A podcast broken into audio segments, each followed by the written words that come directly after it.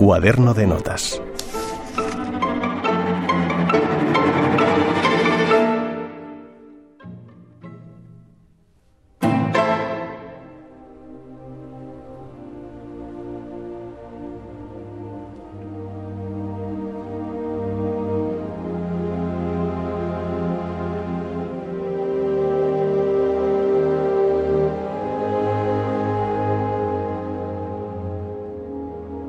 La música de un compositor debe expresar su país de nacimiento, sus amores, su religión, los libros que le han influenciado, los cuadros que ama. Debe ser la suma total de sus experiencias. Palabras de Sergei Rachmaninov, el más ruso de los compositores rusos para algunos musicólogos de su país, para quien componer no fue una opción, sino una psicológica válvula de escape. Fue un pianista inmenso, uno de los más influyentes del siglo XX, creador de algunas de las melodías más bellas jamás escritas.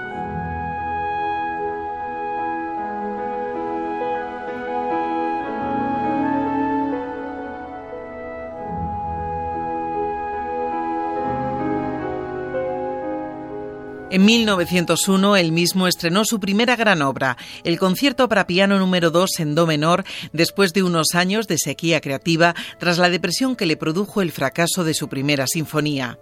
Entonces era un individuo que había sufrido un desgarro interior que creía incurable pero se recuperó tras el tratamiento de un terapeuta llamado Nikolai Dahl. Tenía 28 años y su triunfo, tanto compositivo como interpretativo, le llevó a dirigir en el Teatro Bolshoi, fijar su residencia en Dresde para dedicar más tiempo a la composición y realizar su primera gira por Estados Unidos.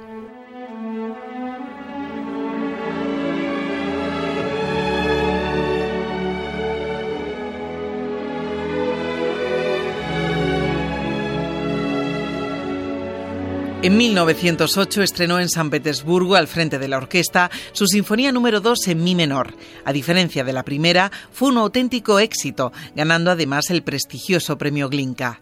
Rachmaninoff recuperó su autoestima como sinfonista.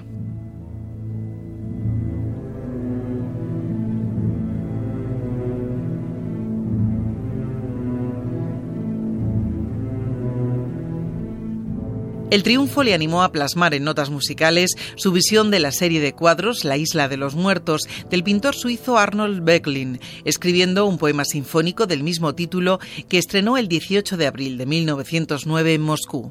El comienzo evoca el movimiento de los remos de Caronte a través de la estigia. Según los críticos, esta obra maestra sinfónica es especialmente representativa de la personalidad angustiada del compositor.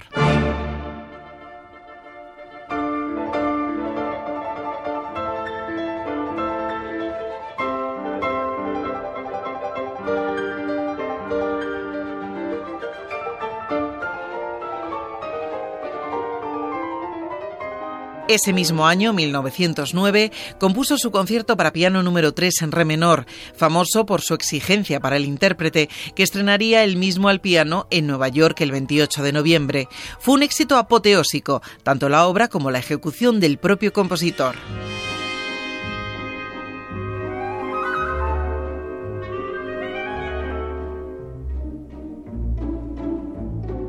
Tras la Revolución Rusa, Rachmaninoff fijó su residencia en Estados Unidos y tuvo que ganarse la vida con sus conciertos y recitales, lo que no le dejó mucho tiempo para componer. Entre 1918 y 1943 completó solo seis obras, entre las que destacan las danzas sinfónicas,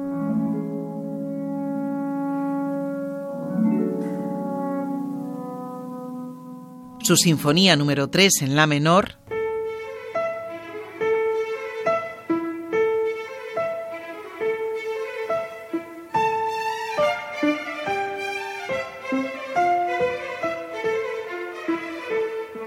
y la Rapsodia sobre un tema de Paganini, un ciclo de 24 variaciones sobre un tema del Capricho para violín número 24 del violinista genovés.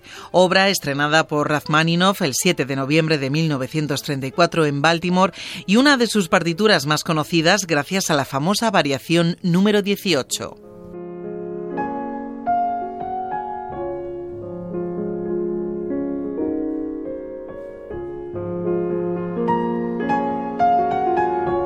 Melodía, melodías que han sido usadas en cine, televisión, publicidad.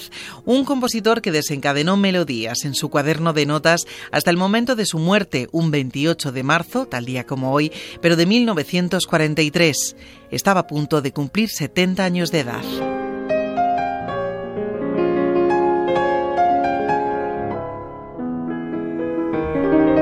150 aniversario del nacimiento de Sergei Rachmaninov.